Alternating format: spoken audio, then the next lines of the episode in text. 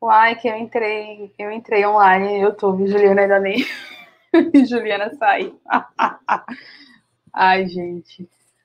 Vamos ver se daqui a pouco ela volta. Eu cliquei online, fui pro YouTube, cara, a Juliana já sumiu. Pronto. É... Sim, a gente já tá lá no YouTube. Vou até abrir aqui. É... Ah, tô vendo a contagem geral tempo aqui pra galera chegando. Já tem três pessoas. Não sei se é, é porque eu nunca acessei pelo, pelo celular, mas dá pra ver a, quantas pessoas. Eu, eu abri pelo, pelo notebook pra ver, porque pra mim não tá mostrando, não. Pronto, é. é. Ah, sim. Vou tirar aqui o som. E aí, Rômulo? Boa noite.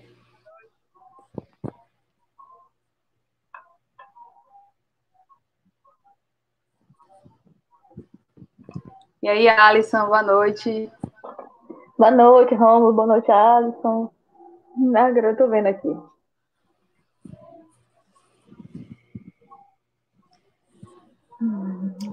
Fazendo aquela velha aquela espera. Oi, Mari. É. Boa noite. Oi, vida. Oi, Dindo. Oi, Pepe. Tudo bom, Pepe? Nunca mais vi Pepe.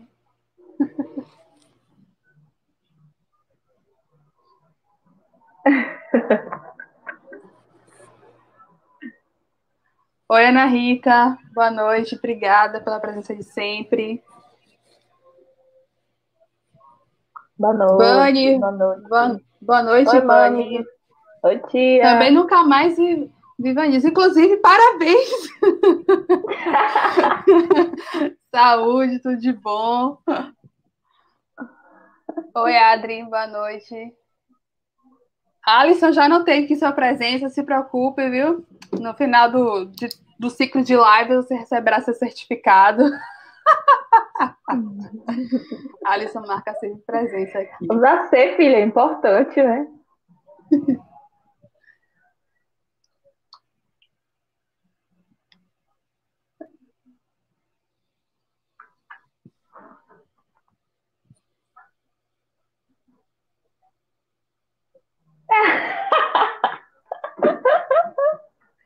Tá arrumado. Rapaz, olha. Tá arrumadinho mesmo, viu? É verdade, Pepe, eu sumo, eu sumo. Vou aparecer. Mas também na pandemia, como não sumir?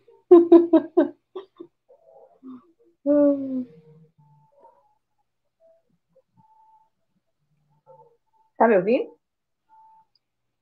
Tá Tô. travada pra mim. Voltei? Aí, voltou. Voltou.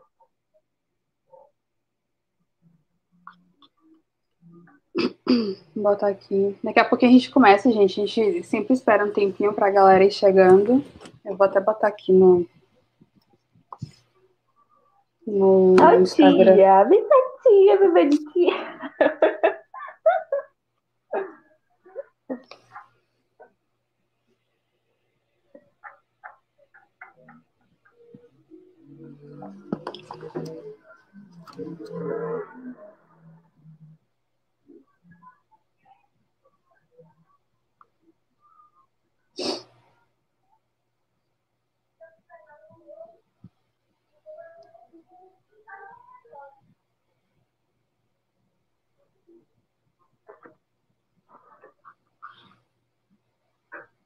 Tô botando aqui no Instagram, chamando a galera.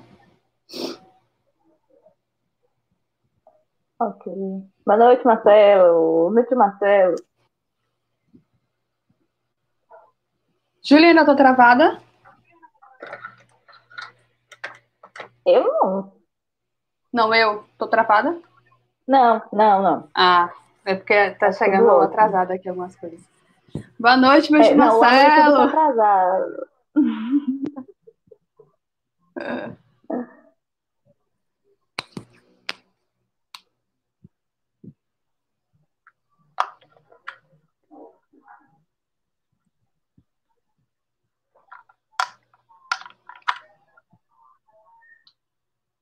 Acho que a gente já pode começando, Júlia. Já temos 11 pessoas aqui.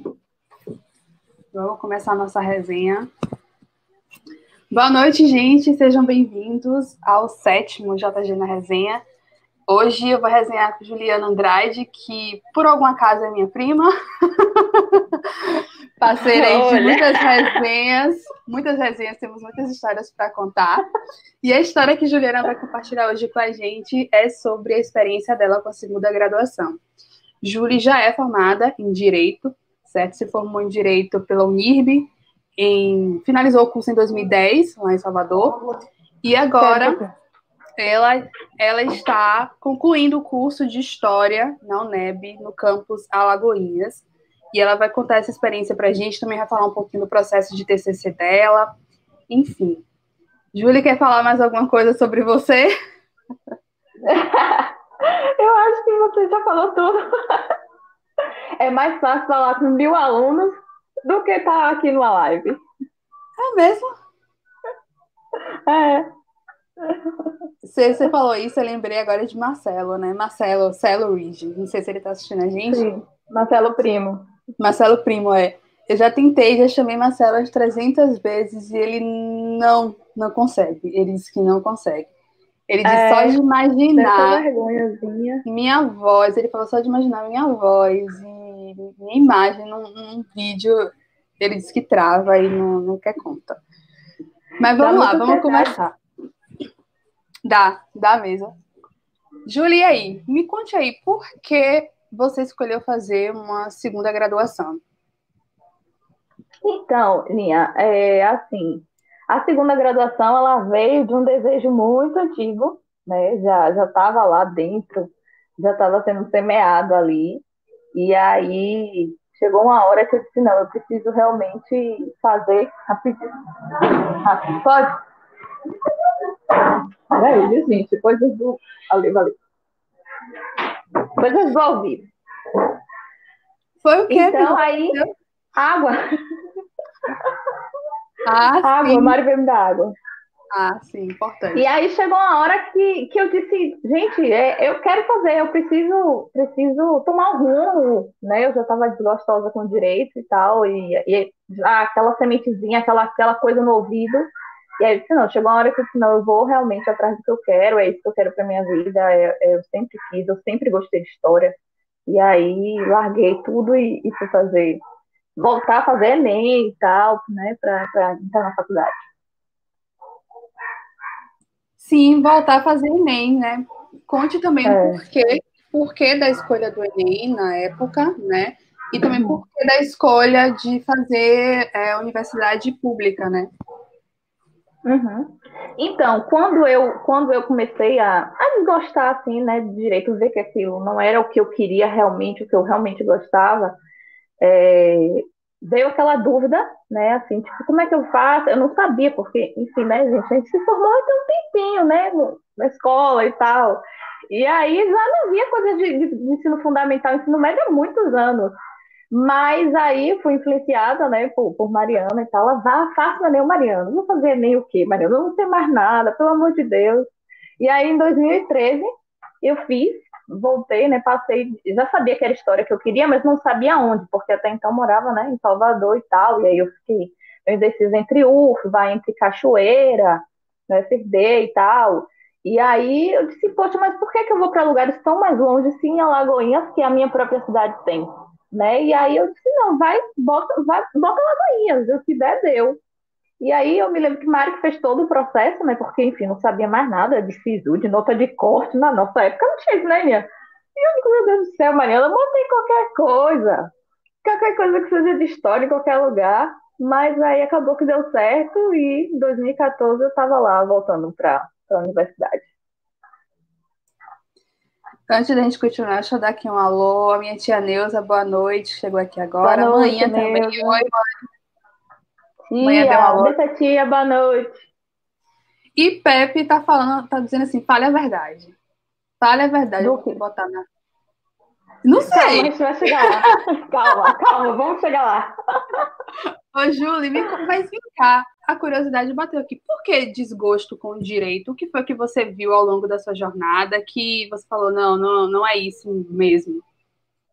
Na verdade, assim, nunca foi amor, né? Nunca foi uma coisa que eu realmente queria. Né? Nunca foi assim. Eu costumo dizer que eu fiz, fiz direito como teria feito qualquer outro curso que eu tivesse passado. Porque o interesse maior era estar em Salvador, né? Aí so, sofri influência também, né? De tipo, ah, eu queria fazer história. Mas que não faz direito? Minha mãe ali, cozinhando um pouquinho meu ouvido. Vai fazer história, vai ser professora. Então, né? E no primeiro vestibular que rolou, que foi o de, de direito, enfim, morar em Salvador, sair da cidade pequena para grande, todo esse vislumbre, né? E aí acabou rolando, né? Sempre tem. sempre, sempre isso. tem. Mas me conte aí também, é, em relação ao seu processo de graduação de direito, né? Se hum. você, mesmo que né, você soube desde sempre que queria é, fazer história, mas nada te encantou no direito. Conte pra gente também um pouco do seu processo. Não, então, assim, aí, uhum, quando eu terminei, né, a escola e tal, aí eu fiquei um ano meio assim, meio indecisa, e aí logo no ano seguinte ainda fui fazer pré-vestibular, né, acho que a gente chegou até fazer juntas e tal, e aí aquela meio perdida, assim, meio sem saber o que querer, o que fazer, a influência mesmo também de, de estar lá, de, de influência de, do que fazer. Minha mãe acabou indicando para fazer direito. E aí, eu disse, é, nada a perder mesmo, e acabei indo, né? É, faculdade particular, ingressei pelo, pelo vestibular mesmo, né? Me lembro que eu fiz uma prova um dia, no, dois dias depois eu já estava, meu Deus, eu aprovei, fui aprovada, e aí corre para ir para fazer matrícula, enfim, era tudo muito rápido, e, e as aulas já iam começar logo depois do carnaval. Foi, foi bem rápido o processo, assim, em 2006, né? E aí eu formei em 2010. Aí, nesse processo, eu me lembro que, assim, é, eu terminei, a gente terminou a escola muito cedo, né? Então, é, no auge dos meus 16, 17, eu ainda, né, tava ali meio que perdida, meio que, ai, não sei se é isso. Cheguei até a tentar. Ah, me lembro que na própria UNEB, quando eu quando era, quando tinha vestibular também, assim, né? Porque antes não tinha nunca nem na, na NEB foi ideologia, na UFBA foi outra coisa, na UF foi outra coisa. E aí rolou esse, esse, esse momento meio perdido, assim, mas já sabendo que eu dizia, poxa, eu acho que pode ser. Eu sabia que eu era de humanas, né? Resumindo. Né? Mas, assim, passei pelo direito, eu não me arrependo de forma nenhuma, pelo contrário. Só que, assim, não é que eu, é, eu não gosto realmente para atuar, mas eu gostei muito da experiência. Eu acho que, assim, é, eu tinha uma professora que falava muito assim: quando você tiver uma pessoa para influenciar, peça para a pessoa fazer direito, porque abre muito a cabeça, né? E, uma, e é um leque de possibilidades, óbvio.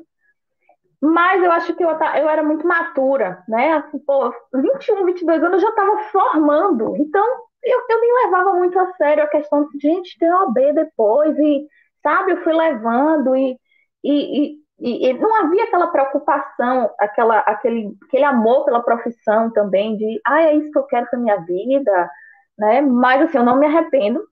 É, tinha matérias óbvias, né, que eu, que eu gostava muito mais do que outras, tipo direito constitucional, direito tributário, que eu amo, é, direito administrativo, mas é, não o suficiente para me fazer me apegar para viver daquilo, para ser a minha profissão, sabe? Assim, não, é, eu gosto, porque assim, é, por exemplo, sei lá, você vai assistir um jornal, você entende um pouco daquilo que está falando sobre determinada coisa, sobre determinado imposto, coisas assim, sabe, que, que eu, nossa, é, é uma boa influência. Assim, quem realmente gosta, mas para mim não funcionou porque não era o que eu queria, o que eu gostava, né? É claro que tem pessoas muito jovens, 16, 17, 18 anos, que já sabem o que quer e eu acho ótimo. Mas comigo não funcionou. Né? Embora eu soubesse que ali dentro tinha uma coisinha para o que eu realmente queria, que era ser professora, fazer licenciatura, mas eu acho que eu não tive é, assim uma certeza na hora, assim, tipo, vou bancar e vai ser isso. Entende? Entendi. Gente, lembrando que vocês também podem fazer perguntas para a Júlia, tá? Quero mandar um alô aqui também para a Beth. Oi, Beth, Beth chegou aqui agora. Neide. Minha tia Neide também, boa noite. E aí, Júlio, então, e quais foram os desafios que você encontrou quando você chegou na segunda graduação? É, por, é, geralmente, quando eu converso com, com né, até aqui mesmo no quadro, eu já conversei com algumas outras pessoas, e sempre ficam receosas de voltar para a faculdade depois de ter feito uma graduação completa, porque, nossa, passei quatro anos, indo todos os dias, uhum. quase todos os dias para a faculdade, será que eu vou ter saco realmente para voltar, é. né, começar tudo de novo, ainda mais de, por exemplo, curso diurno, né, que eu uhum. acho que existe uma diferença de faixa etária muito grande entre graduação diurna e graduação noturna, né? Noturna. Então, quais foram os, os, desafios que você encontrou, né, quando você chegou lá na, no curso de História já na UNEB? Então, é, foi bem, a diferença foi bem grande, assim, né, porque no direito eu estudava pela manhã, é, era faculdade particular e, e as, os meus colegas da época eram assim, as pessoas mais próximas, meus amigos, né, eram da minha idade, estavam na primeira graduação também e tal. Claro que tem os mais velhos e tudo, mas o meu círculo de amigos era muito próximo da minha, era, eu tinha acabado de sair da escola também, é todo mundo ainda meio assim, né? Mas quando eu cheguei na UNEB, é, é outra realidade, né? Eu fui para o curso noturno na universidade pública, e, em que eu enfim, nunca tinha vivido isso porque viemos de escola particular e aí eu fui para outra faculdade particular, então não era um mundo ao qual eu estava acostumada, né? Eu, é, estudar à noite e também o próprio ritmo, né, da, da faculdade em si, coisas é, de movimento estudantil, de, de a, própria, a própria carga de leitura muito grande, é, então, por exemplo, o próprio fato de eu ter terminado o direito em cinco anos certinho, ali, por uma faculdade particular e tudo, na história isso não aconteceu, né? Estamos aí já desde 2014, terminando agora. Né? Se fosse uma universidade particular, uma faculdade particular, provavelmente eu teria formado. Mas, não que tenha sido o médico que me empatou mesmo. Mas é, há, essa, essa grande diferença. E aí, meus, meus amigos mais próximos, assim, da, da própria Universidade da UNEB agora, é, eu já estou na minha segunda graduação, a maioria deles ainda é a primeira, e as pessoas também são muito mais jovens do que eu, os meus amigos próximos, assim. É, vinham, vinham de outras realidades, né, de, de morar em outras cidades, de ter que pegar transporte, de, de escolas públicas, né, de, de falar de ensino precário, e eu dizia, gente, eu não vivi isso, eu não sei o quê, né, e, enfim, foi toda. Eu não gosto até de usar muito essa palavra, mas, enfim, toda a desconstrução do que era estudar numa escola, numa faculdade particular e numa universidade pública, né? Que, enfim, o mundo né, se abre. Até de, de personalidade mesmo, de, de, jeito, de ser outra pessoa, né? Acho que quando a gente passa pela universidade pública, acho que a gente sai preparado para a vida. O que é que você como é, se botasse assim para comparar, como a gente está aqui lado a lado aqui, a Juliana estudante de direito e a Juliana estudante de história, quais são aí as grandes diferenças, as diferenças e é, também os aprendizados, né? Que é que você aprendeu lá em direito que de repente te serviu muito em história, mesmo sendo uma realidade totalmente diferente, e de Juliana, direito amadureceu bastante é, a Juliana de História, uma ajudou a outra. Conta aí pra gente. Uhum. É, no direito, quando eu fui, a, acho que a própria faculdade em si foi uma experiência, né, a qual, enfim, não estava acostumada, principalmente por ter sido em outra cidade, cidade grande, né, tem essas coisas, enfim, precisava cuidar de mim mesma sozinha, quando eu saí de casa, né, então havia aquela responsabilidade e ainda, ainda menor, né? Eu tinha 17 anos na época, então tinha que me virar, tinha a responsabilidade de estudar para aquilo, tinha é, de acordar cedo, não ia ter mais mãe, não ia ter mais né, ninguém que me acordasse, eu tinha que ir e tal. Então, mas é, Juliana, minha história é uma Juliana completamente realizada, acho que até um sorriso é diferente. Porque é, a gente vai colhendo as coisas, né, ao longo, eu fui colhendo as coisas ao longo da, da universidade, ao longo do curso de história, e assim, cada vez que as coisas aconteciam, fosse a menor coisa, tipo uma monitoria ser selecionada, uma, uma prova que eu fui me sair muito bem, eu dizia, gente, estava ali o tempo inteiro, só eu que não via, né? A realização de dar uma aula e sair, nossa, é, é isso, é isso, sabe?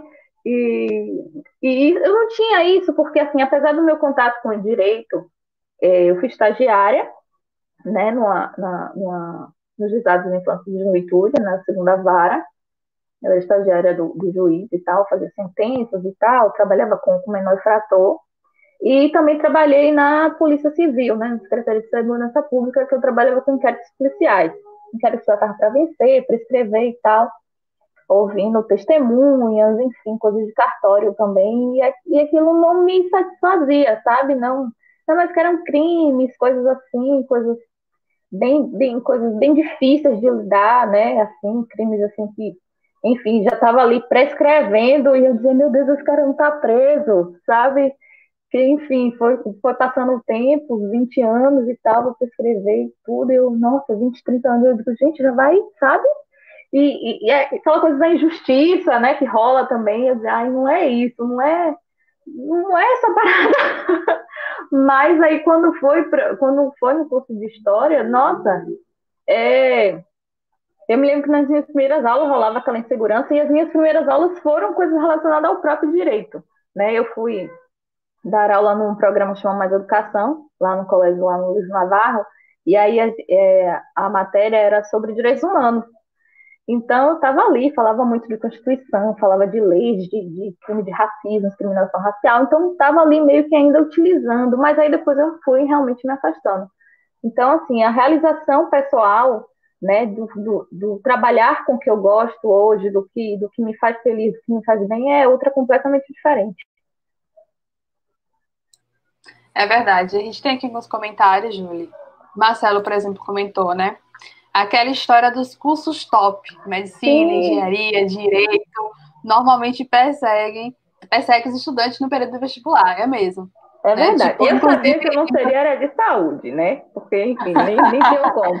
Eu não sei quase cálculo nenhum de nada, né? Biologia, química e física foi ali na, na média. Então eu sabia que eu era de humanas. Né? Aí a gente foi para onde? Pro direito. Mas não rolou. pois é. Mas persegue mesmo, viu? Persegue. Porque, até porque, por exemplo, quando você escolhe um curso como história ou letras, né? Até a própria matemática mesmo, você vai ser professor, mas professor não ganha é, dinheiro. É a desvalorização, né? A desvalorização da, da coisa, né? É. Vai ser professor num Brasil desse? Ô, gente, então é isso. Ah, é, Mari comentando aqui que é lindo de ver Juliana dando aula, os olhos brilhando, uma empolgação. Ô, Júlia, aproveite e comente aí. Você lembra, você falou agora, né, que foi dar, foi dar aula, né, primeira vez, mais educação, falando sobre questão de direitos humanos. Mas como foi esse antes de dar aula, nervoso, preparação, tipo, meu Deus, eu tô indo para a sala de aula, agora eu vou ver se é isso mesmo. Como foi essa primeira experiência, é. né? Essa experiência, ela era, era assim, eram aulas à tarde, né, no, no turno oposto que os meninos estudavam. Não chegava a ser uma sala de aula, né? Era mais assim, para os meninos terem conhecimento de cidadania, essas coisas assim. Meu, meu primeiro contato com sala de aula mesmo foi lá no Maria, lá no Maria José Baixos e tal. E aí eu fui ensinar geografia e tudo. E aí eu me lembro que eu estava muito nervosa, porque, enfim, eu queria dar tudo, eu queria dar todos os assuntos e não vai dar, e o tempo, e esses meninos não calavam a boca e tudo. Mas acabou dando certo, foi, fui criando né, experiência para os próximos, e, e depois fui dar aula de história mesmo e tudo, e aí eu fui vendo que era aquilo mesmo. Mas no início é difícil, porque é, você diz, nossa, esses meninos calam a boca, esses meninos, né? Umas festinhas e tudo, mas, enfim, segurei o tranco ali. Eram alunos de sexto ano, meu Deus, os, os pirralhinhos. Eu tinha uns três sexto ano na época, eu chegava esgotada, mas eu chegava tão feliz com aquilo, de, de corrigir atividadezinha, de atividade de de prova e tudo, que eu achava a coisa mais linda do mundo, assim. Eu dizia, ah, eu, tô, eu, eu aguento passar por isso. Meu Deus, se Marcelo, primo, te ouvisse falando agora que você acha a coisa linda levar prova para corrigir em casa, ele disse, você tá louca, Julie. Ô, Julie, e já teve alguma situação que aconteceu em sala de aula que você ficou, ficou inusitada, né? A situação inusitada, tanto positivamente quanto, sei lá, negativamente, assim. Já, eu, eu, tive, eu tive duas situações, assim, que foram bem tensas. É, uma no próprio Maria, é, em que eu estava dando aula para uns meninos na, na antiga oitava série, né, que eu não no ano hoje, e aí tinha um aluno que era de outra turma, mas eu, ele era repetente. E ele estava lá com os meninos e tal, e eu pedindo licença a ele, que ela ia começar e tal. E aí eu estava passando nota. Eu nunca esqueço desse fato.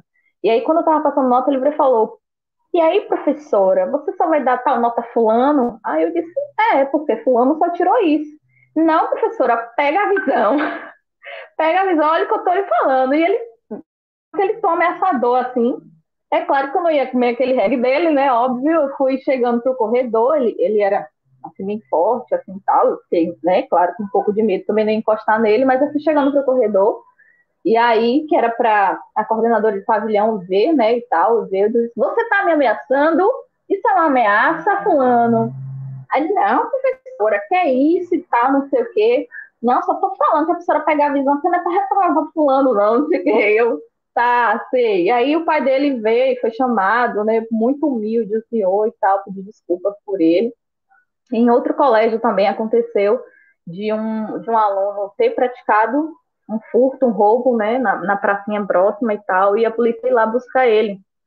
E aí ele estava na minha aula e ele estava muito nervoso, assim, eu fulano, o que, que você tem? Nada, professora, nada, ele não parava quieto e tal. Eu senta, menino, vai fazer atividade, não sei o que, e ele entrava e saía na sala, entrava e saía na sala, aí por fim a, a diretora chegou lá com, com a polícia para deter ele, e aí, enfim, foi lá resolver. Foram duas situações, eu disse, nossa, agora já teve situações muito boas, assim, eu, eu me lembro que nesse ano que eu comecei mais educação, esse aluno gostava muito, muito de mim.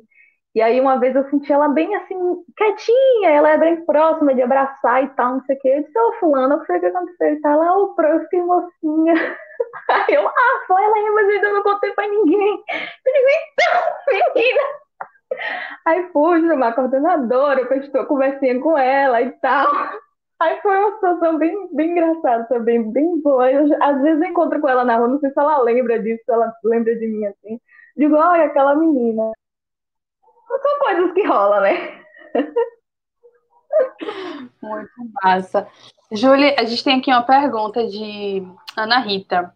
Hum. Ela diz o seguinte: cite alguma coisa que te encante no curso de Direito, né? E outra coisa que te encante no curso de História. Uhum.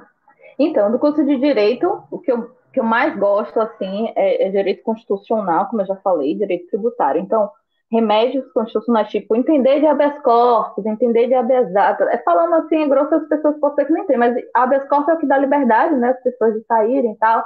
Habeas data que permite as pessoas é, é, é, ter acesso a documentos que são sigilosos, mandado de segurança, que é aquele direito líquido certo que você tem quando você ganha determinado direito. Então, coisas desse tipo, e, impostos também, quando eu estudava impostos, eu amava muito, imposto de importação, exportação, ICMS, IS, ISS, coisas assim, PTU, coisas que a gente vê no nosso próprio dia a dia, assim, que a gente, eu digo, gente, o que é isso mesmo? ITR, IPVA, essa parte de direito tributário eu amava, meu professor é maravilhoso, é, Marcelo Gurgel e tal, então eu, Ave Maria, tirar uma nota ruim de Gurgel eu ficava doido, só, tirava, só aceitar tirar 9 ou 10. E direito constitucional, quando eu estudei também sobre Ministério Público, advocacia pública, é, eram coisas muito, muito boas, assim, era a parte que eu gostava do direito. Eu acho que a possibilidade que o direito dá de, de você... As profissões, né, que se abrem por causa do direito, eu acho que é uma, uma, uma questão muito boa, assim, né? Não só, não só se resumir à advocacia, mas também a um delegado, a um juiz, promotor, defensor público, eu acho que isso é muito válido.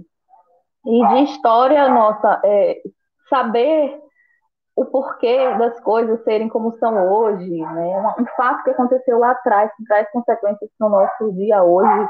É, por que, que isso aconteceu? Por que aconteceu dessa forma? E, e vai gerando atos que vai é, trazer consequências para hoje, eu acho que é. E saber a própria história, enfim, né? Eu sou é, eu, eu, não sou muito da área de Brasil, assim, eu não, não estudo, gosto, não gosto muito de chegar no Brasil, não, mas é, gosto mais de fatos tipo Segunda Guerra Mundial, é, Europa moderna, reis, que é, por sinal, até o meu foco de, do TCC, né, Europa moderna, civilizações antigas, é mais nessas paradas aí que eu, que eu viajo mesmo. Massa. Ô, Júlia, eu separei aqui uma pergunta É, sua trajetória em direito influenciou alguma decisão, alguma escolha no curso de história, tipo, disciplinas optativas, é, área para se especializar, até a própria escolha do TCC, do que, que você ia pesquisar? Uhum. Então, é, no direito, as, geralmente assim, as pessoas fazem história, né, e depois fazem direito. Eu fiz o caminho inverso. A maioria das pessoas fazem, faz história depois faz direito. História como primeira graduação, depois vai atrás de direito, né? Eu fiz o inverso. Mas é, tem essas matérias correlacionadas, né, psicologia, antropologia, é, filosofia, só que lá em direito, quando eu fiz, era assim, filosofia filosofia do direito, antropologia antropologia do direito, né? Quando eu fui para fazer história, era só antropologia pura, aí eu tive uma outra que era antropologia sobre o negro, é, filosofia puro. Então, eu não quis fazer, é, eu não quis aproveitar, na verdade, eu quis fazer mesmo cada componente de novo, é, porque, sei lá, eu sentia que faltava uma basezinha ainda, sociologia, fiz, de novo, e odiava sociologia, minha professora de sociologia de direito me odiava. Mas aí, quando eu voltei, eu fiz história e né, correu tranquilo. Então, eu preferi, eu não quis aproveitar.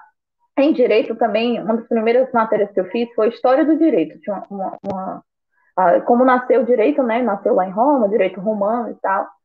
E aí, termos jurídicos que nasceram na época da, da Roma Antiga e tal, é, eu dizia, olha, isso daqui muito me interessa. Eu adorava, era uma das matérias que eu, que eu mais gostei, uma professora muito, muito boa.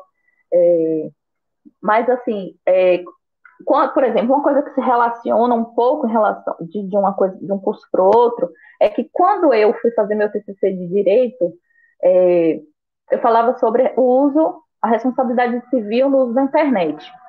Na época, Hoje a lei que a gente chama de Lei Carolina Dickman, que é a respeito de você usar é, imagens de outras pessoas tal, ainda era um projeto de lei. Eu falava sobre isso e tal, e falava sobre direito de imagem, né, direitos pessoais e tal, a honra, essas coisas assim.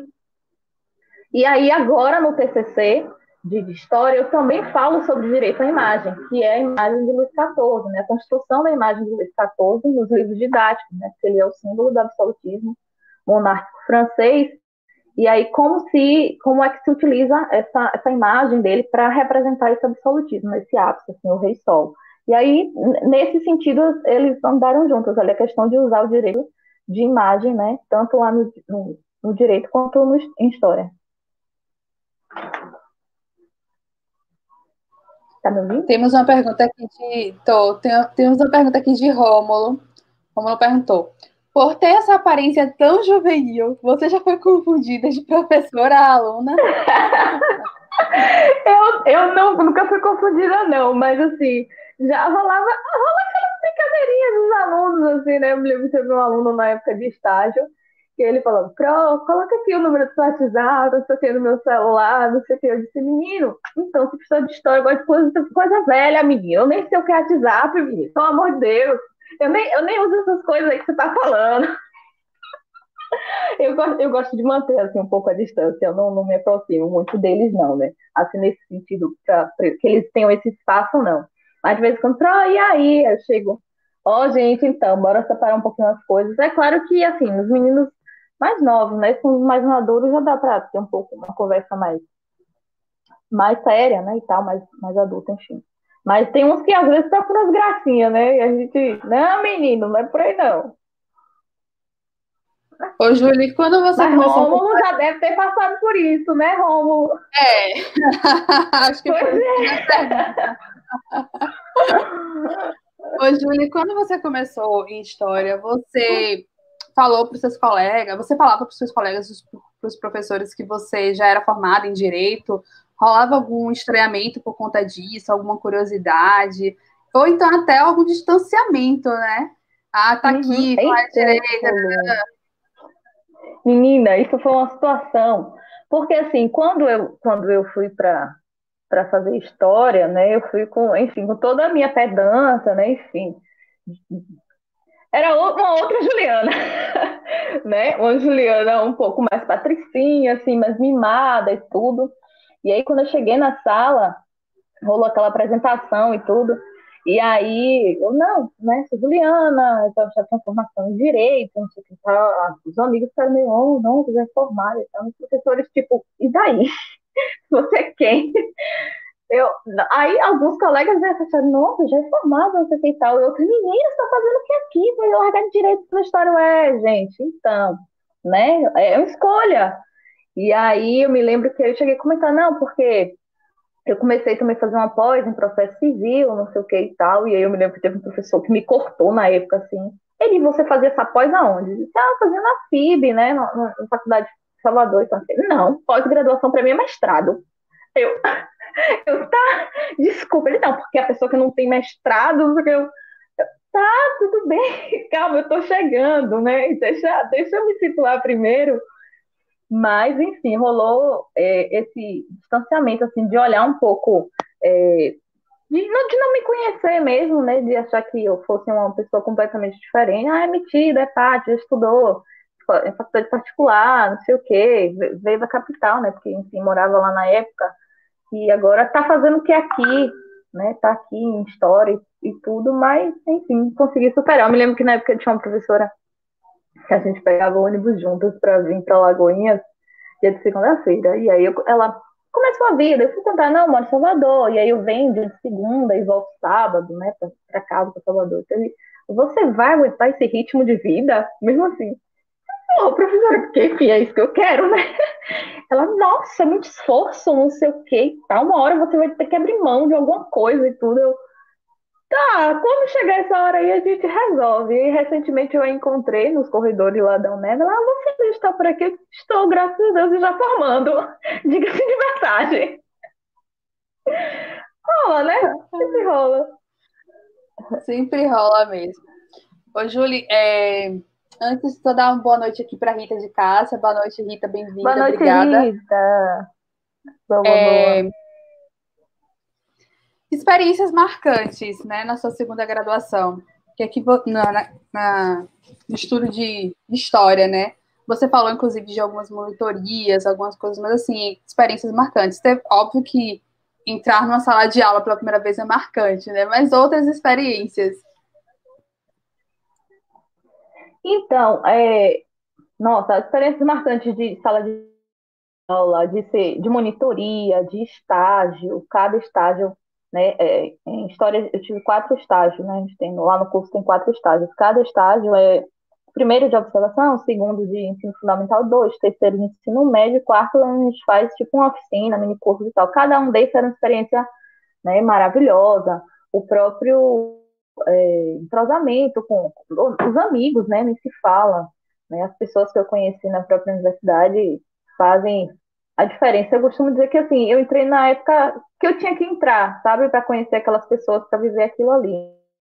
O lance de engajamento com, com o movimento estudantil, com coisas né, do dia a dia da universidade pública, é xerox, é cantina, é greve, é paralisação, né, as coisas a quais eu não nem sequer, sei lá, agitava que existia, não passava na minha cabeça né, da, Juliana de 20 e poucos anos, de 22, 23 anos, que essas coisas eram tão assim, significativas.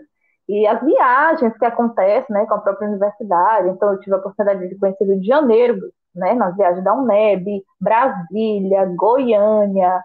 Então, assim, o EC, né, de possibilidades que foi por causa disso, também são experiências que eu vou levar para a vida inteira, né? Foi muito bom. São experiências muito boas. Júlia, você já passou por quantas greves na UNEB? Rapaz, acho que umas, umas três, assim, que durou muito, a de 2015, 14. Teve uma que foi bem pouco, eu me lembro muito, foi da polícia. Ah, eu acho que umas três a quatro, assim, de que deu, durou muito tempo, né? Teve uma que a gente só teve um semestre no ano. É, foi acho que greve de tempos mesmo, acho que umas quatro férias, assim, de mais de 30 dias, 60 dias, 90 dias por aí, quase chegando a 90, na verdade. Paralisação, então, meu Deus do céu, né? Nem se fala. Nem se fala. Julie, fale agora um pouquinho sobre o projeto de TCC, vou ler aqui o título. É, a representação do Rei Sol nos livros didáticos, uma análise da construção da imagem de Luís XIV, símbolo máximo do absolutismo monárquico francês. Conte aí, você falou um pouquinho. Mais nome do que TCC. é, menina, por sinal que nome enorme, né? Conte aí é, pra gente. Menina, né? porque para reduzir isso aí, né? É, é porque assim, eu, eu a gente, em conversa com o meu orientador, né, com o Nato, tá, um professor maravilhoso de Europa, que adoro, nessa dúvida do tema do TCC e tal, a gente conversando, ele falou, por que você não fala, né, eu já, ele, enfim, me perguntando experiências anteriores, né, do direito, como tinha sido meu TCC, como eu tinha falado, e aí, aí ele, então, bora, bora nesse viés aí de usar a imagem, tudo, por que, que a gente não discute? E aí ele, ele tinha levado um, um filme do próprio, né, retratando Luís XIV, e aí a gente faz né, um paralelo, né, da construção, como é esse Luís XIV no filme, né, aquelas perucas, porque quem não conhece, né, ele, assim, nas imagens que a gente vê nos livros, não sabe quem ele realmente era, mas ele era gordinho, troncudinho, baixinho, pequenininho, né, e aí ele, ele nos livros, ele é retratado, né, como um alto monarca, todo imponente, assim, tudo, mas por trás estava ali vários saltos, as perucas bem altas, né, para que ele ficasse maior, as capas, todo aquele, aquele, aquele para representar aquele poder, né, o rei sou eu, né, o Estado sou eu, que ele dizia. E aí é, foi nesse sentido de, de, construção, de fazer essa análise do filme, como ele é retratado, né, é, os alimentos dele, que era passado na, na maioria dos reis, mas isso vem trazendo também nos filmes, tudo era testado, provado, todas as decisões passavam por ele, né, tudo que ele construiu, ele reinou mais de 50 anos, né, então construiu Versalhes, é, foi o ápice mesmo, assim, o clímax do absolutismo monárquico francês, e aí construindo essa, essa ideia também, como o livro retrata ele, né, sempre aquela imagem imponente e tudo, fazendo esse paralelo entre os dois. E aí, conversando com o Nonato, a gente chegou a esse, a esse consenso aí de que podia, pode dar certo falar sobre isso. Você já já está na fase tá final, ouvir? Né? Você está travada para mim. Tá me, tá tá me ouvindo agora? Tô. Tô, tô ouvindo. Pronto. Você já está na fase final ou você está construindo ainda o TCC? Estou construindo. Estou construindo. Eu tava, tô com, a, com eu, eu, não, eu não utilizo muitas fontes históricas, né? Eu utilizo muito livros e o próprio filme e os livros didáticos usados, né, nas escolas públicas, né? Os, os, os livros que são utilizados, como é que os livros descrevem sobre ele e livros, livros, é, obras é, historiográficas mesmo de autores, Peter Buck e tal, que fale, que retrate a vida dele também. Deixa eu ver se eu tenho. Falando sobre a Europa moderna, umas coisinhas assim. Mais ainda realeza. Uhum. Coisas assim, antigo regime, sistema monárquico, simbolismo monárquico. Sobre isso. E analisando o filme também. O próprio filme, né? Qual é o filme? Como era a sociedade francesa. É Luís XIV. A ascensão do absolutismo monárquico. É. É, a, é uma análise, na verdade, da sociedade francesa do período, né? As pessoas nem viam a figura do rei, nem nada, ele ficava lá com toda a sua corte e tal. E é isso. Ô, Julie, e agora, na pandemia, a graduação tá parada mesmo, mas nesse caso que você está fazendo é, na fase de TCC, você está produzindo, está conseguindo produzir alguma coisa? Como é que está sendo passar essa pandemia Minha aí? Filha, então, já, já tive umas conversinhas, né, com o Nato, umas trocas de e-mail. Vamos reunir, vamos, né, ver alguma coisa. Mas acontece que não rolou muito, não. Rolou, assim, de, de eu ler algumas coisas. Sempre que eu vejo alguma coisa relacionada, eu vou juntando. Fotos de livro, né, eu vou reunindo material para minha, minhas fontes mesmo ali para a construção do, do, do TCC. Mas na época de pandemia, a UNEB está parada, né? Assim, para a graduação, né? Então, é, estamos aí vendo como é que vai correr. Os próximos capítulos. É. Gente, lembrando mais uma vez, vocês podem mandar pergunta, tá? Então, Sintam-se à vontade. É... Julie, e depois da, da graduação de História, quais são seus planos? Já está pensando em alguma pós ou mestrado, né? Já que pós-graduação só pode ser mestrado. É, Essa foi só ótima. pode ser mestrado. Essa foi ótima. Se você, de repente, buscar uma pós mais focada em educação ou mais ainda uhum. na área de história, conte aí planos. É, aqui, na, aqui na UNEB de Alagoinhas mesmo já tem um mestrado de História, né, que é, enfim, muito facilitador, principalmente para quem quer concurso na área de História, né, para ser professor de, de universidade. Porque se for de, outro, de outra área, acaba que não é muito aceito, né? Então é mais fácil. Enfim, eu tô, eu tô com um pouco de dúvida novamente se é assim, porque eu acabo lecionando geografia também. E aí já rolou um amorzinho também com geografia, que eu disse, ah, é muito, muito bonitinho geografia, tô gostando de você. E aí talvez eu faça uma, uma outra graduação, aí é claro que num, num intervalo menor, né, num tempo menor, que é só um ano, né? Aí só vou fazer matérias específicas, aproveitando já essas de, de, de teoria que eu já fiz, é, mas ainda estou assim, se é isso, ou se eu quero ir para Salvador fazer mestrado lá, porque lá é mais área de educação, né? Porque acaba que é, tem uns nichos, né, no mestrado, cada área de cada professor e tal, aí eu preciso saber direitinho se eu quero continuar na área de, de Europa, se eu vou para o Brasil, é isso.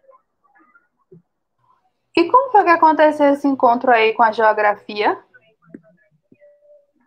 Então, porque assim, na, na cidade falta muito professor, né, de geografia. Geralmente, quando tem vagas, assim, para os estágios, é, geralmente é o pessoal de história que acaba é, ocupando essas vagas, né? Quando um professor da rede pública precisa se ausentar e tal, é, de doença, enfim, né? Entrar em licença alguma coisa, aí geralmente são ofertadas vagas para os alunos de história, né? Tantos da UNEB, alguns poucos também da, umas universidades EAD que tem aqui, né, Unicelv e tudo.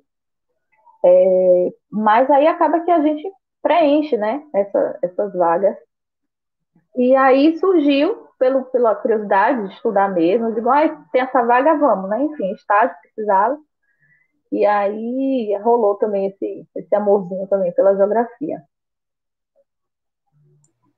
Entendi, mas é, você precisou, obviamente, se preparar para as aulas e tal. E o que foi é. que te chamou, o que foi que despertou a paixão né, por geografia? Porque você está considerando até fazer uma segunda graduação, então rolou é. uma, uma paixão aí mesmo. Para os temas. Foi, foi dando aula, quer dizer, precisei, preciso estudar, né? Porque geografia é uma coisa que eu não tenho muito contato também, para não estar tá falando, né? Qualquer coisa, qualquer coisa. E aí, é, precisei estudar, preciso realmente preparar a aula, saber o conteúdo que eu vou passar e tudo, para passar para os meninos. E aí, nesse dia a dia, é assim, eu não gosto muito de geografia física, eu gosto de geografia política, né? Coisas mais do ensino médio, assim, liberalismo, globalização, essas coisas mais do dia a dia. Geografia de física, de relevo, clima, essas coisas é um pouco mais, mais chatinho, né? As coisas mais do dia a dia que estão tá mais próximas, que é o que realmente mais me chama a atenção. E aí eu fui me, me, me atraindo, né? É, trabalhar com, os meninos de ensino médio, principalmente por causa dos conteúdos segundo ano, terceiro ano, que são mais assim, geopolítica, né? É, mundo árabe, Estados Unidos, conflitos, guerras, Guerra Fria, essas coisas assim, para chamar minha atenção, que também relaciona com história, né? Que tá, os assuntos ali são variados. Aí dá para dá alô. É, dá um alô aqui para meu tio Gutenberg, que chegou aqui. Essas meninas são shows. Oi, pai. Benção, boa noite. é, boa noite. Julie, se você, você já falou aí, né, em história, é, falou em geografia, mas se não fosse história, geografia nem direito, você acha que seria o quê? Qual é a outra coisa que fica aí martelando, que você fica paquerando de longe? Rapaz, às vezes. Não sei. Às vezes já pensei em economia, coisas assim. Não... É, já pensei, eu tive matéria de economia em direito, e aí eu uma coisa que Oi, voltou? Minha? Oi. Tá me ouvindo? Me ouviu? Tô, mas você tá travada. Agora Tô ouvindo, tá me ouvindo? Tô. Tô. É, Agora... e você tinha caído pra mim. Ah, é doidíssimo. Tá conseguindo me ouvir? Tô. Hã? Tô. Tá me ouvindo? Tá, tá ouvindo, Júlia? Oi.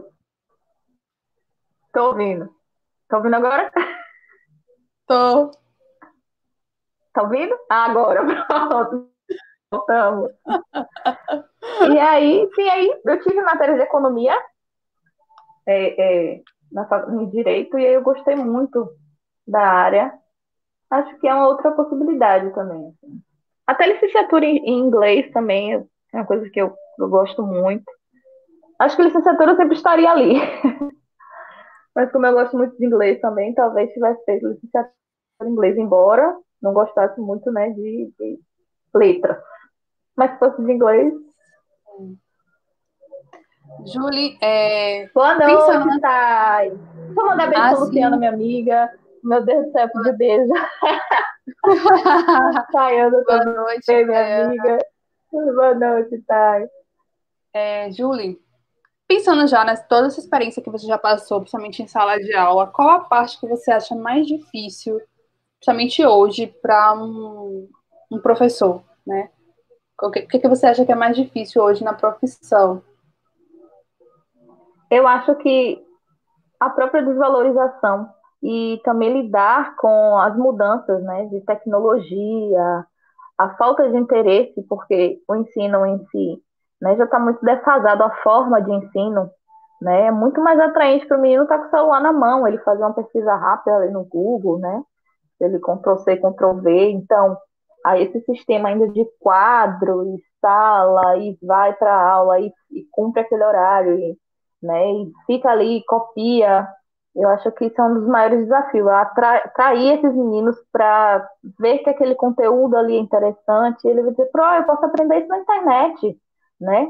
E por que, que ele precisa estar tá ali naquela sala de aula para aprender o que eu estou dizendo?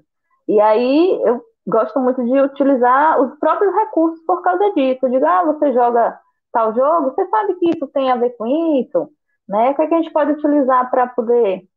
A gente vê isso muito em estágio, né? Utilizar os recursos tecnológicos para conciliar. Então, vídeos do YouTube, para os próprios filmes, as músicas, para que eles tenham mais interesse, né? Já, para que eu vou estudar? Isso aí não vai não usar para nada, né? Então, acho que o desafio é esse, é trazer esses meninos para que eles possam, poxa, eu posso estudar isso em casa. Eles não vão estudar, obviamente, mas eles precisam, eles dizem, sim, isso aí vai me engrandecer em nada. Mas acho que o desafio é esse, é trazer eles para para o meio ali, né, a qual ele está inserido, trazer uma, uma, falar de uma história a qual ele participe. Não adianta levar para ele uma história que aconteceu do lado da época, da, da época de chegada dos portugueses e da escravidão. Ele dizer, sim, professor, eu não tenho nada a ver com isso, não. Mas eu dizer, sim, mas você sabe a sua herança, você sabe de onde você veio, seus ancestrais e tudo, sua história, né, por trás. Acho que o desafio é esse, né? que é difícil. Né? Principalmente Verdade. Tem por não ter incentivo, né? Incentivo do, do próprio sistema, do governo, é. né? Aquela, aquela velha história que a gente conhece. E só preparar os meninos para o mercado de trabalho e não né, para ser, serem ser pensantes. Né? Verdade. Tem uma pergunta boa. É, eu já me deparei muito com, com alunos e, assim, de daquela, daquela coisa, eu só estou aqui para concluir, né? Só ter meu segundo grau e tal. E, mas quer fazer o quê? Na faculdade, né? Eu, não, pro, né? De frente de mim, da minha realidade. Eu, eu vi isso muito no estágio do ensino médio. E aí, quando eu conversava com eles, eles me falavam, pro, né? Eu já trabalho, eu ajudo meu pai, não sei o quê. Sim. Sei lá, num comérciozinho que o pai tem e tudo. É só para não dizer que não formei. Eu, mas menino, vai, né, estudar, vai fazer uma. Não, pro, essas coisas aí não faz muito parte do meu dia a dia, não. Né? É complicado. É, A pergunta de Mari. Julie, sei que tem gente que prefere dar aula para crianças, tem quem prefere adolescentes, e tem ainda adultos sendo professor universitário. E você, qual a sua preferência ou não há? Então, é, à medida de, de adolescente e adultos, né, eles conseguem, você consegue ter um controle maior. Né? Eu gosto de dar aula para criança, embora o desgaste seja também, né, bem maior, né, condizente com, a idade deles. Então, isso desgasta, obviamente. Mas é, acho que os adolescentes, os, os é, pré-ENEMs, eu gosto muito também, a galera que está procurando já fazer. Já dei aulas para adultos também. Tive a oportunidade de dar aula para um pessoal que ia fazer o concurso da polícia no começo do ano, antes da pandemia e tudo. E aí era, enfim, turmas né, de, de de pessoas adultas, estava ali realmente para focar o que eles queriam. E aí é bom, porque tinha aquele bate-bola, curiosidade, eram pessoas que tinham terminado a escola há muito tempo, né, já não lembrava de muita coisa, coisas assim tão, né, tão pequenas, tão bobas, mas para eles era uma dificuldade, então não tinha como falar de um assunto sem passar por outro antes, se pudesse eles, ah, mais isso e aquilo, calma gente, senão a gente foge do conteúdo. É, acho que os adolescentes né, os, os, os maiores, assim, por causa da dinâmica. Aí você consegue ter, ter um papo, eles conseguem ficar mais quietos, os adultos também eu gosto, mas as crianças também. Eu, hoje eu, eu trabalho com crianças né, de sexto ano, na educação complementar, e comigo eles são tranquilos, né? Assim, chego, galera, agora vamos dar uma maneirada, tudo. Eles, eles gostam também. Eu gosto muito. Acho que, mas assim, os maiores, né? Porque é, a, o entrosamento, né, o interesse é maior. Verdade, consegue ter um diálogo. Aproveitando que é... você falou da questão de adolescentes, adolescentes e pré-ENEM, Julie, é, você que está em sala de aula, em contato com essa geração pré-ENEM adolescente, é uma diferença enorme para o adolescente hoje e para o adolescente que a gente foi. Eu acho hoje uhum. eles muito é, engajados politicamente, coisas que eles prestam atenção, que eles debatem hoje, a gente não, não debatia no nosso tempo. Não. Né? Aí eu queria não que havia essas discussões, né?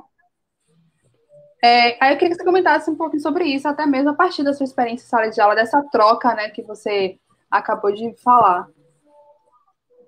Então, assim, na, na nossa época de, de adolescente, eu, assim, não é, acho que não é nem que não havia, mas era distante, acho que pelo próprio ensino particular, né, a qual nós viemos. Então, não havia muito essa discussão hoje. A gente vê, enfim, tipo de movimentos sociais, lutas sociais, LGBTs, discussão sobre o negro, né? A gente, a gente passava por isso muito superficialmente, não era uma coisa a qual estivéssemos próximas, né?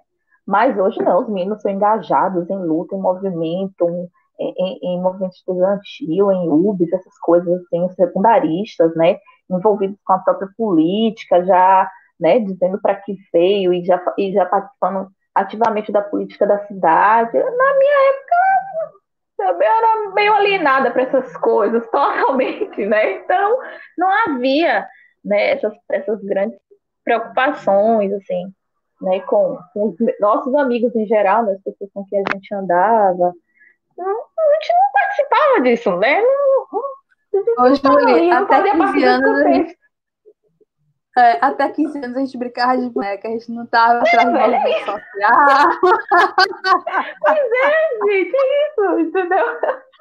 É, é, aquela coisa do privilégio, né? Enfim, do privilégio né, da, de, de não precisar, é, assim, de não estar naquela, naquela situação de, de ser estudante de escola pública e tudo e a qual a gente, graças a Deus, né, não, não participávamos. E aí, quando eu cheguei, eu só tive contato com essas coisas quando, quando Mariana foi estudar na escola pública, né, ela, enfim, foi quem foi me despertando essas coisas, Mariana, minha irmã, né, que quem não sabe.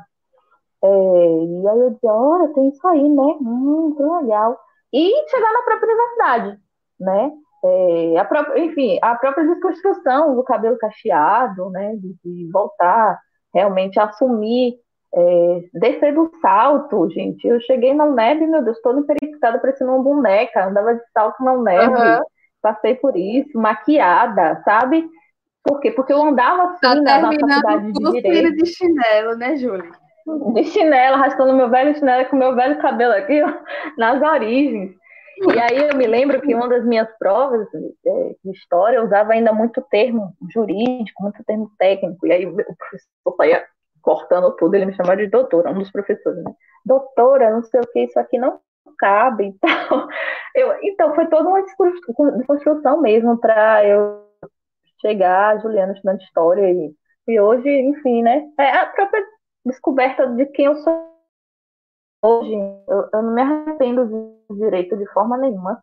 Foi um agradecimento na minha vida, mas é, o que eu gosto, quem eu sou hoje é outra pessoa completamente diferente, graças ao curso de História, Universidade Pública mesmo. Assim, o que eu pude fazer, porque, assim, é, em faculdade particular, tem aquela máxima, aquela velha de que pagou, passou, né?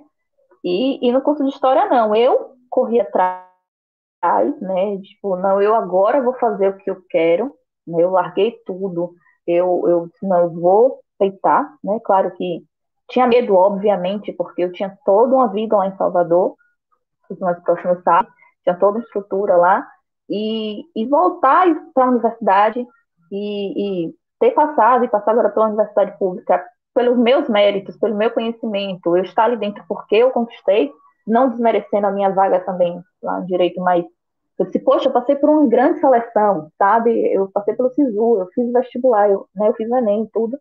É, foi uma experiência é, completamente diferente. Então, assim, hoje, é, quem eu sou hoje, a mulher que eu me tornei, é, é graças a, a, saber, o que, a saber o que eu gosto, estar tá engajado com esses movimentos, com as lutas. É, é, é, completamente diferente, né? A gente sabe. É, é isso mesmo. Eu, eu não lembro com quem, eu, com quem eu conversei aqui, mas a gente estava falando também sobre essa questão, que é, a universidade pública... Oi, bem. Tem... O que, menina? É o quê? Ah, Rayone, sim. Beijo, Rayone. Rayone mandando aqui um beijo pra gente. Rita dando parabéns.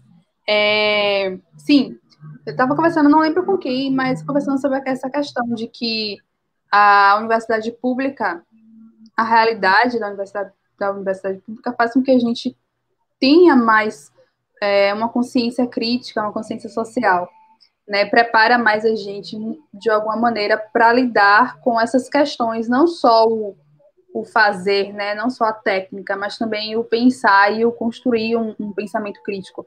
E é bem diferente da universidade é, particular, né?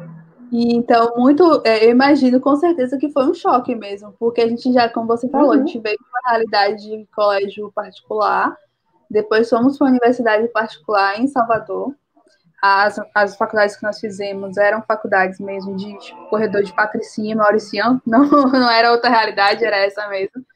E, e é, não é. é. E entrar na UNEB, né? Eu entrei na UNEB no mestrado, mas é, tive a experiência também de ensinar na graduação, então o contato é outro, totalmente outro, é outra pegada mesmo. Gente, alguém tem alguma outra pergunta para Julie? Por favor, faça essa pergunta no chat, a gente está esperando certo? É... Júlia, tem mais alguma coisa que você queira acrescentar ao nosso papo aqui? Algo que você queira falar e ainda não falou? Oi, pera. Tá me ouvindo? Tô. Minha? Oi. Tá me ouvindo? Tô. Desconectou aqui. Uh o fone. O pai me ligou sem Ah, sim. Voltou agora? Tô te ouvindo. Tô. Tem um comentário aqui, ó, de Holanda. Ser professor é para os fortes. Quando estamos em sala, tudo brilha. Parece que os problemas desaparecem. É verdade. Não é fácil, não, né? A gente sabe. Mas. Tá me ouvindo? Tô. Tô te ouvindo. É porque, enfim, acho que descarregou o fone, não sei direito. Ah, sim. É... Sim, então, concordo com a Yolanda. Quando a gente chega lá, enfim, a gente sabe que o sistema é falho, que, que não é fácil, que, enfim, deixa a desejar. Peraí, estou procurando aqui, vou botar os outros fones.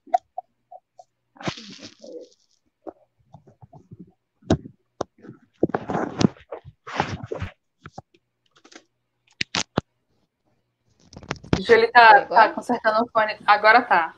Eu tava te ouvindo. Tá me ouvindo? Tô. Pronto.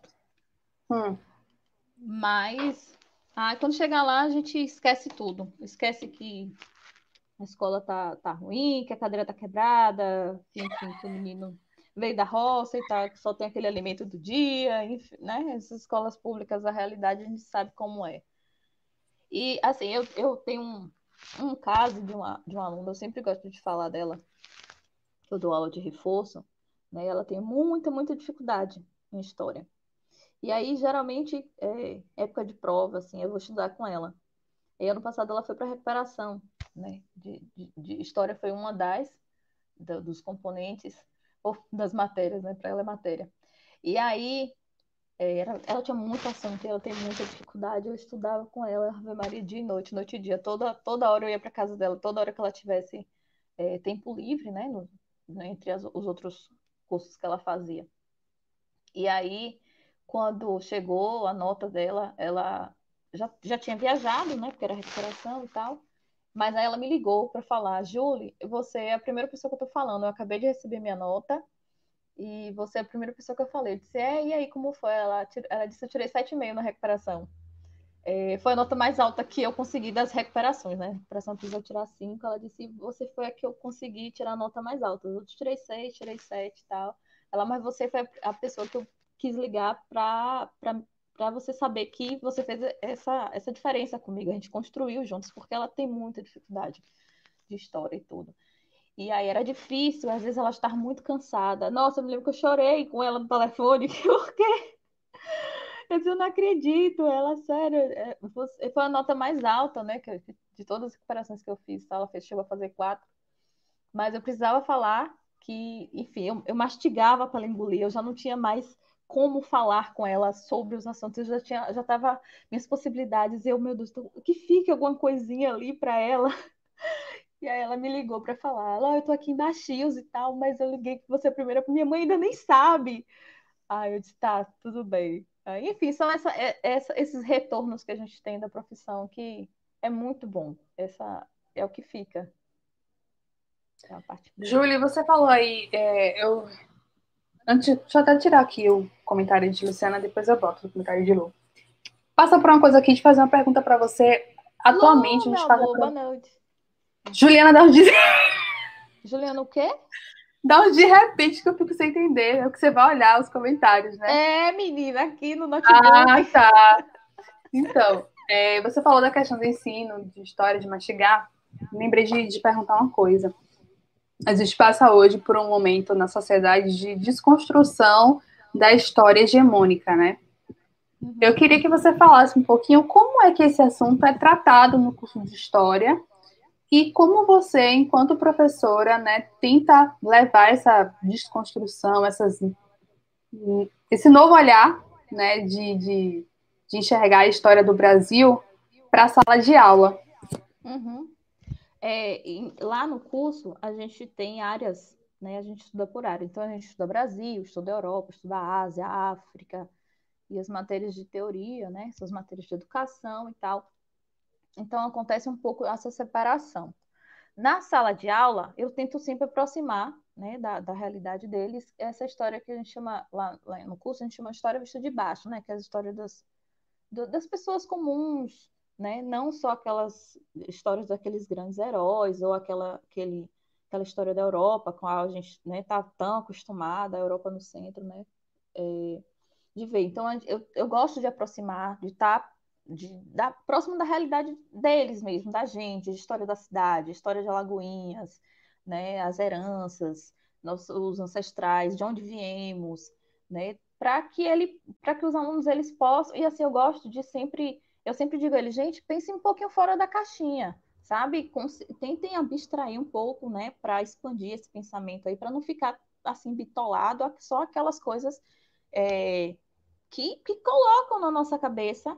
Então, a, a, eu gosto de, de trazer é, exemplos do próprio dia a dia, linkar uma coisa com a outra, para que eles digam, ah, professor, então isso né, se relaciona com isso. E, e, e sair dessa, dessa, grande, dessa grande história, dessa macro história, é, para a nossa realidade, para que a gente vive, o Brasil, a nossa própria, nossa própria história, que, enfim, que é tão, é, ainda não é tão discutida, né? todo o processo de, de escravidão, de indígena, de africano, a construção do nosso povo, da nossa nação, para que as pessoas tenham conhecimento, porque né, é, é, difícil. São áreas que os meninos dizem, poxa, não, não gosto muito, professora, né? não sou muito, muito fã, muito chegado mas a construção da nação, do povo, como foi essa mistura de raças, eu gosto de, de, de trazer para a realidade mesmo, assim. Que eu acho que é o mais fácil, né? É trazer coisas dinâmicas, é na música, é, é num filme, né? Para que eles possam enxergar ali. Eu, eu, olha, velho, com outro exemplo, viu? Eu, tenho, eu tinha uma aluna também, que ela é bem branquinha, assim, da região sul do Brasil e tal. E aí é, eu me lembro que eu tava, ela, é sexto, ela era sexto ano, ano passado, e aí ela estava estudando sobre os egípcios, e aí é claro que eu tinha que levar faraó para ela ouvir, né? Ela era evangélica e tudo, assim, bem quietinha, a menina, a menina, a menina batia a cabeça assim, ouvindo a batida da música. Eu disse, então, tá, ouça aqui, tal, essa música dos faraós e não sei o que, e tal. Ela, ah, pro, é muito boa, não sei o que. Não, não desmerecendo a religião, nem querendo né, desvirtuar ela, nem nada, mas que ela pudesse ver que não era só aquilo, né? A tentativa não é dizer, ó, oh, você tá certo, tá errado, sua religião, não sei o que e tal. Mas que ela pudesse, porque é, é, é sensível tocar nesses assuntos, ainda tem isso, né? De, de, é, de como um professor de história vai falar sobre assuntos né, assuntos de política, sem, sem, sem trazer favoritismo partidário nem nada, né, sobre, sobre as aulas que está dando, sobre o conteúdo, e aí os meninos já querem trazer, ah, pro, mas fulano de tal, quando era presidente, gente, calma, né, não é assim. A gente precisa também saber separar as coisas é, e os momentos também. Massa, a gente tem alguns comentários aqui, algumas perguntas. Vou começar pelo de Lu, que ela fala, inclusive, reforço é lindo. Acho que as pessoas deveriam ter um olhar diferenciado com professores de reforço. É reforço é a educação complementar, né? Como a gente chama agora. Eu aprendi esse termo, acho lindo. Que é, é. é, é que antigamente chamava de banca, né? De banca. Mas, né, na nossa época. Mas os meninos hoje de reforço acaba que assim tem uma cobrança sobre, sobre o reforço, né? No sentido de, tipo, o menino não aprendeu lá na escola, aí ele vai para o reforço e uma, o pai e a mãe quer que ele aprenda ali, sendo que era ter aprendido lá, né? E, mas a gente faz essa, essa complementação da educação, né? Uma, umas coisas que ficaram, ele não entendeu, é, para auxiliar mesmo, um complemento mesmo da educação que ele está uhum. tendo lá na escola, né? O conteúdo que ele está aprendendo. Lu também era, é professora, era de, de reforço, então ela, ela sabe o que eu estou falando. Temos uma pergunta aqui de Enfim, uma grande ídola, né? Luciana, enfim, quando entrei na UNEB, uma das pessoas que eu, nossa, me espelhei, né? grande amiga, por sinal. É, tem uma pergunta aqui também de Marcelo. Ele falando: professor é uma figura ímpar, mas você acredita que o ensino EAD retira o brilho e a essência do professor? Eu acho que o contato né, é, da sala de aula é uma coisa muito, muito única, né? Esse dia a dia, esse diálogo, essa construção ao longo do, de um ano, né? Já que anual, ensino, tudo, é, o, EAD, o EAD retira isso, né? Então, é, você analisar o crescimento daquele aluno, as dificuldades que ele tem, né? Aquela percepção ali daquela deficiência que ele está tendo, né? Um olhar diferenciado. No EAD, no EAD, infelizmente, isso não acontece. Então, eu acho que esse brilho, essa, essa, essa beleza né, do ser professor é, de EAD, é, infelizmente, isso fica porque você está do outro lado, né, não sabe o que, que a pessoa, como é que a pessoa está, que hora ela está assistindo aquela aula, em que circunstância ela está. E no, na sala de aula, não. Você está ali, você está vendo, você está fazendo anotações sobre aquela pessoa, sobre aquele aluno, você está vendo a dificuldade dele, um dia que ele não está bem, um dia que ele, né, um dia que ele se superou, a própria superação, o conhecimento. Eu acho que isso, é, eu, a, infelizmente, a, a, o ensino EAD retira, né? É, temos até um comentário aqui de Holanda sobre essa questão. O contato com os alunos é essencial. Estamos sentindo muita falta nessas aulas remotas, não tem comparação. Uhum. É verdade. Recentemente eu voltei a dar aulas é, presenciais, né? É, claro, com todo cuidado, enfim.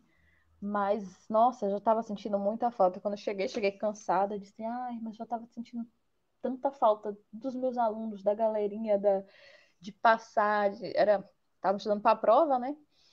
de eles dizer, eu tô entendendo, menino, tô pronto, tá sabendo tudo, menino, tô pronto. E o retorno, né? Do outro dia ele chega e diz, ô, oh, pro, eu tirei tanto, viu? Eu, tá, tudo bem, não é só nota não, mas você aprendeu alguma coisa?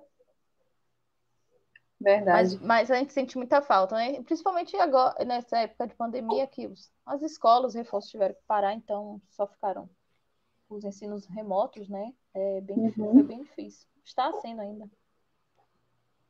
Tem um comentário legal aqui também de Ana Gleisi sobre aquela questão que a gente está falando do ensino e de história, né?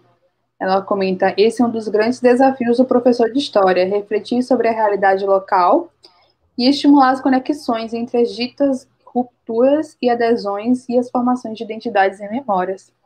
Verdade. Como eu estava falando, quando eu quando dou uma aula, eu trago a, história de. Muita gente não sabe a história da própria cidade, não sabe por que, que tem aquela ruína lá em Lagoinhas Velha, né, estação do, do trem, coisas assim, que, enfim, os meninos não tem ligação, é. né? Não está próximo a eles, assim, e aí eu, eu gosto sempre de, de retratar, de, de, de, falar sobre, é, é, sobre essas coisas, assim, para trazer para a realidade dele mesmo. Essa, essas, essas desconstruções que a gente precisa fazer também, para eles não saírem também só achando, é. né, que e o Mara tá dando um oi aqui. Oi, minha sogra. Beijo. é, tem uma pergunta de Mara aqui também. O que você diria para a futura geração que tem sentimentos enraizados, como você tinha pela área da educação, mas se vê desmotivado diante do cenário do país e pela desvalorização da profissão? Muito boa. Então, eu acho que, apesar dos pesares, né? Apesar de toda a dificuldade, é, não adianta a gente correr muito do que a gente, do que está lá dentro, né? Eu acho que é, e se a gente cair nesse, nesse, nesse contexto de tipo, ah, é difícil, eu também não vou fazer, ah, já está difícil, eu vou deixar continuar, que aí é que é pior. Então, eu acho que cada um fazendo um pouco, é, se é, se é licenciatura, ou se é qualquer outra área, ou se é uma psicologia, ou se é né, qualquer que seja, mas que você sabe que é aquilo que vai lhe fazer feliz, diante de, da dificuldade que for, mas nesse caso licenciatura, é, é, eu acho que não, não, não vai ter para onde correr. Você vai. É, precisa realmente fazer o que você gosta e você tentar fazer um pouco da diferença né, na, na vida de cada uma dessas pessoas, desses, desses alunos o cenário, enfim, não é favorável, a gente sabe, né? Mas, assim, não adianta também a gente ficar só, ah, já tá ruim mesmo, eu vou ficar por aqui. Não, vai buscar também você, vai fazer a sua, sua própria diferença. Você, na vida de, de outro aluno lá na frente, quem sabe ele diz, ó, oh, foi graças a você que eu mudei, né? Que eu aprendi. Acho que fazendo também não dá pra gente só esperar, né? Ou então cruzar os braços e achar que uma hora vai mudar ou que nada vai mudar, então vamos deixar por isso mesmo.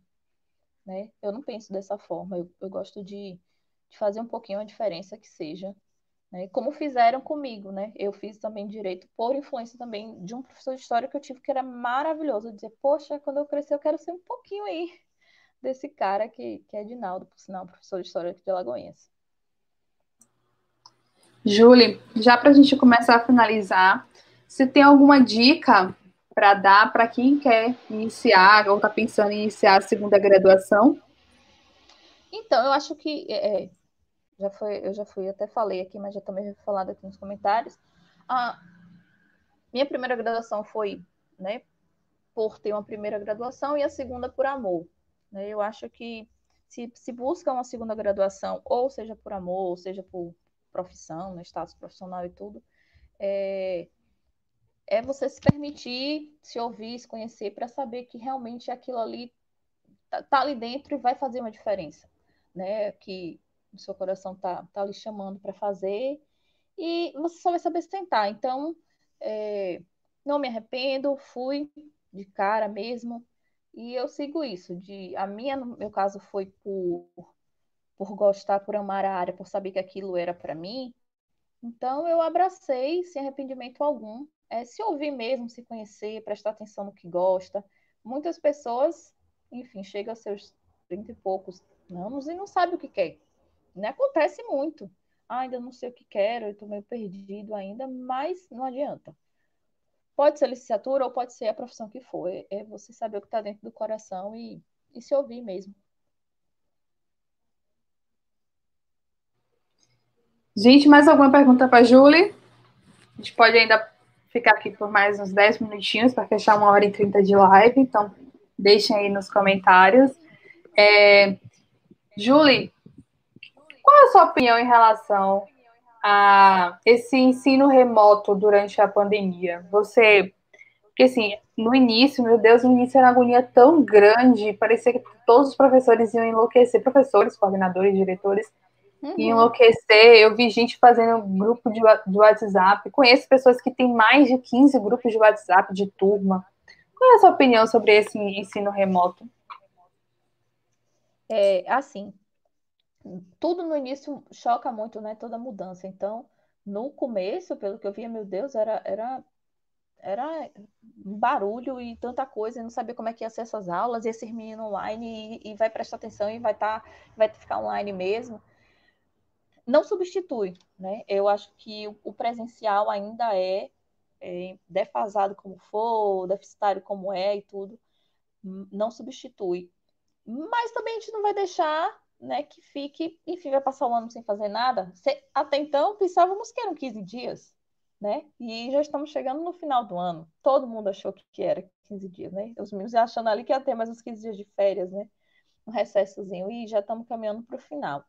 Eu, é, eu, eu, hoje, na minha opinião, ainda não consigo ver no ensino à distância, no ensino remoto, é um grande, uma, uma diferença que me vai dizer, nossa, eu compreendi, eu entendi, sabe? Eu acho que ainda o presencial é que vai fazer a diferença de, de conteúdo, de aprendizagem, de aprendizado, a, o acompanhamento em sala de aula ali para, é, não vou dizer um ano perdido, né? Mas assim, eu, por sinal, estava até conversando isso essa semana, né, com o Rayone, que é, que é meu namorado, que é professor também, mas eu, enquanto pais, eu colocaria um filho meu para repetir o ano, né, é, é, esse ano que está sendo feito, ano que vem.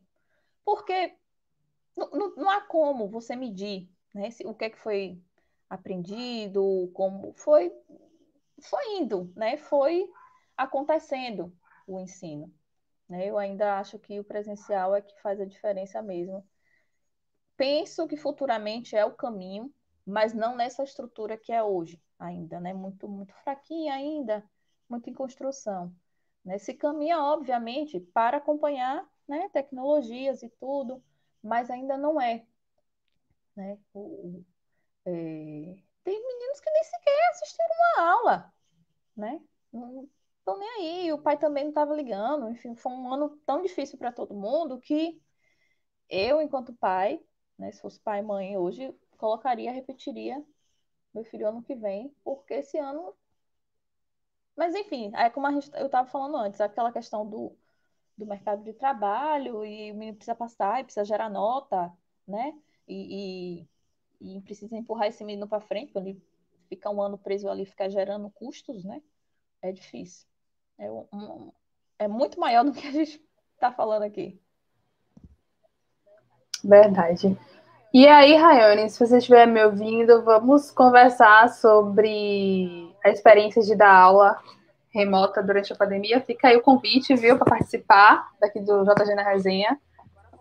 Bora combinar isso aí. É, no início foi bem difícil para ele, é... mas agora ele, é como a Yolanda estava falando aqui, que eu vi no comentário dela, no início foi terrível para todo mundo, mas agora eu já dei uma uma tranquilidade, né? Os horários. Tem que se acostumar. É, a gente vai se acostumando, vai As literalmente sobrevivendo. É, é, aqui. Aos trancos e barrancos. Isso dele. É, e a é, comentando aqui que as aulas remotas foram terríveis no início, depois rolou normalmente. Mas não é bom, nunca substitui o ensino presencial. É angustiante os alunos pescando demais e não há nada que possamos fazer. Pois é, de fazer avaliação. Você não tá vendo aquele menino fazendo uma avaliação, uma prova. Você manda e aí ele. Né? Você faz ali de conta e ele também, e é isso. E assim caminha. Verdade. Luciana aqui dizendo ah, que vai contar seu, seu relato para Edinaldo. Vai compartilhar. É, fiz por, causa, por influência dele, muita influência dele, que é um excelente profissional, excelente professor de história, maravilhoso. Eu e já vi outras pessoas também falarem que também já fizeram história e querem fazer história por causa dele. Ele é excepcional. Ah, que massa. Aí fez diferença, né? Ah, e um grande papel do professor, algo que ninguém nunca vai tirar, né? Esse poder de, de transformar e de incentivar, né? É, você marca. Eu, né, pelo menos, acredito, né? É, eu acredito você, muito nisso. Você acaba sendo uma figura marcante. Eu tive professores, né, ao longo da vida que, que trouxeram grandes ensinamentos, assim. Você acaba contribuindo para a formação enquanto pessoa, né, seu caráter, sua personalidade. Uhum. Quem sabe usufruir um pouquinho disso é, colhe bons frutos. Verdade. Então, gente, a gente vai finalizando. Agradeço a todo mundo que ficou com a gente do início ao fim, quem chegou depois. Quem chegou depois e quiser conferir o papo, o papo vai ficar gravado aqui, tá? No, no YouTube. E daqui a um tempo vai estar disponível também em podcast, o áudio, para quem prefere só ficar ouvindo enquanto faz qualquer coisa em casa. E é, se você chegou aqui por agora, por conta de Juliane, quiser se inscrever no canal, a gente tem esse papo JG na Resenha quinzenalmente. Estou sempre conversando sobre vida acadêmica, mas já rolaram outros papos interessantes aqui. Já falamos de literatura, de organização e produtividade.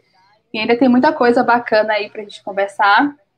É, no, para outubro, a gente tem umas pautas bem legais. A gente vai conversar sobre a ativismo pelo direito das mulheres. A gente vai conversar também sobre escrita criativa. Então vai ser bem legal. Então fica o convite para quem quiser se inscrever. Julie, o perfil dela no Instagram tá na caixa de informações do YouTube para quem quiser seguir aí e acompanhar a saga da professora, informação. Apesar de que Juliana não posta muito, entendeu? Inclusive, Julie, é. tá na hora de tá na hora de começar a usar esse perfil aí para poder, né? né? Para conteúdos também, Para conteúdo, exatamente, melhorar a presença digital, porque hoje em dia, professor, é todo mundo tá é. na rede se fazendo, entendeu? É verdade. E, ah, aproveitar aqui, a Ana Gleise mandou um até amanhã aqui, porque sim, amanhã Bem lembrado. a gente tem Clube do Livro, tá, gente? Nosso encontro virtual, infelizmente, né, por conta da pandemia, não, não está sendo presencial, mas a gente continua se encontrando. É, vai ser amanhã, vai ser à noite, 19h30. E... Mesmo horário de hoje, né, da live. É, mesmo horário da live. Vai ser através da ferramenta Google Meet. E o link tá no perfil do Instagram do Clube do Livro. Então, amanhã, 19h30, tem encontro. Nós vamos discutir o livro Redemoinho em Dia Quente, da Jaridia Haas, mas quem quiser pode chegar, pode falar o que, é que tem lido, ou o que quer ler, até hoje não conseguiu ler. A gente está ali também para incentivar a tirar os livros da estante. Júlia, muito obrigada pelo papo, adorei. É, Vamos conversar depois, quando você concluir seu projeto, se você quiser apresentar aqui né, o projeto todo, falar de, de Luiz para a gente mais um pouco, até apresentar mesmo, apresentar o TCC para a gente aqui, acho que vai ser bem legal também, dar uma aula sobre o seu projeto TCC. Viu? Eu que agradeço. E espero que, que as dicas tenham, sirvam para outras pessoas também. Com certeza, com certeza. Muito bom. Gente, beijo. Papo. Valeu. Gente, beijo. Eu vou encerrar aqui. Até mais.